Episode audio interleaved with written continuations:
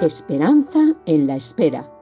El devocional de Adviento de Ada Vaquero para Companion.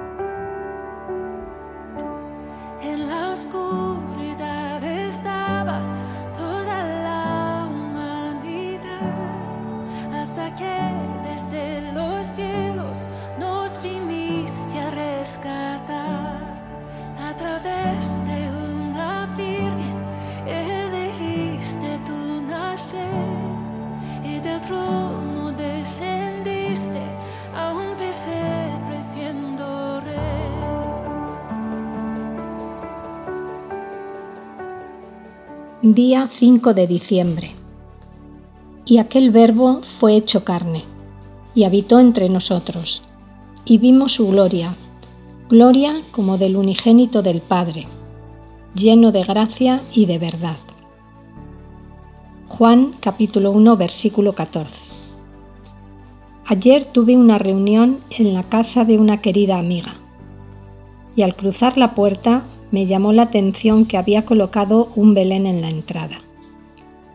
En mi tradición familiar, el Belén no formaba parte de nuestras costumbres. Pero a pesar de que a mis padres no les gustaba todo ese lío de figuras representando a los personajes de la Navidad, como niña a mí me fascinaba.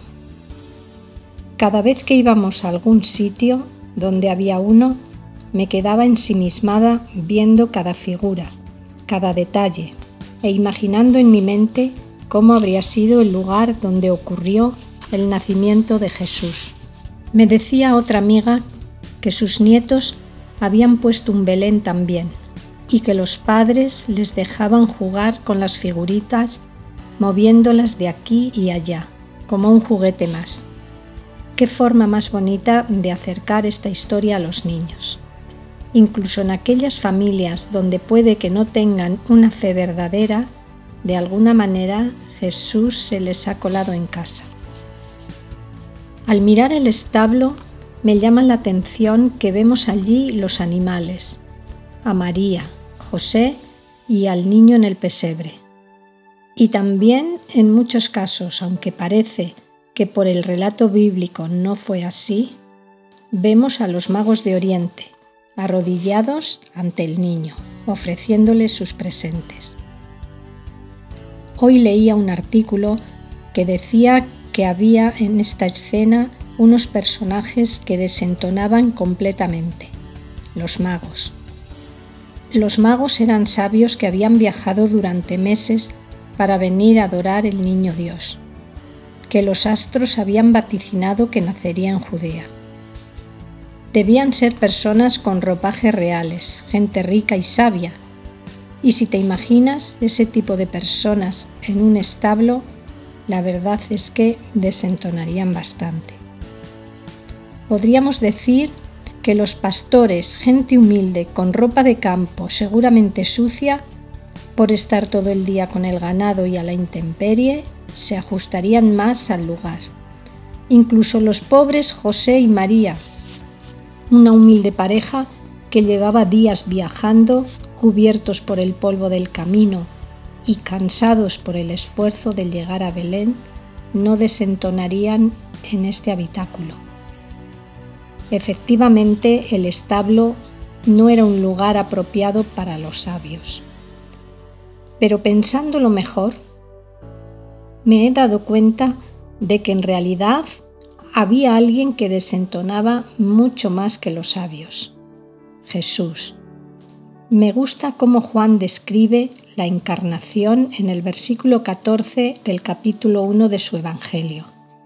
Aquel verbo fue hecho carne y habitó entre nosotros, y vimos su gloria, gloria como del unigénito del Padre. ¿Ves la gloria de Dios en el pesebre?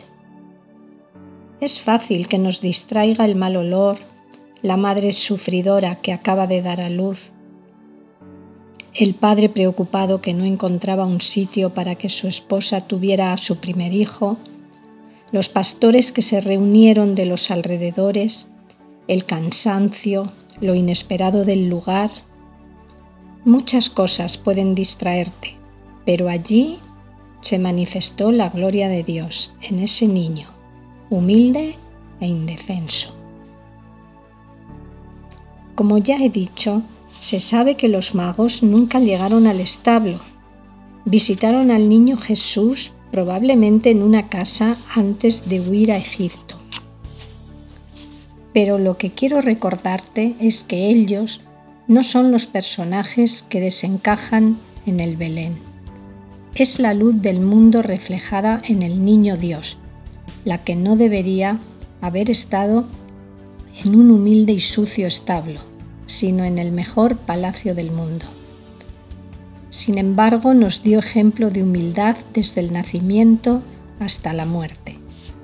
No le importó el establo, porque su meta era nacer en nuestros sucios corazones, pero que serían iluminados por su luz y limpiados con su sangre, para que también nuestras vidas puedan manifestar su gloria.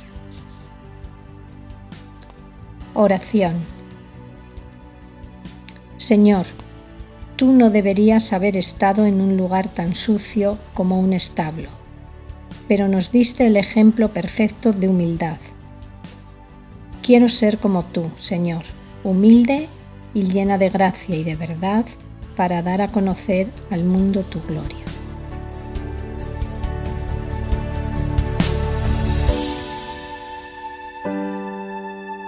Companion, la Asociación para el Cuidado de los Mayores, te ha ofrecido Esperanza en la Espera, mientras llega la Navidad.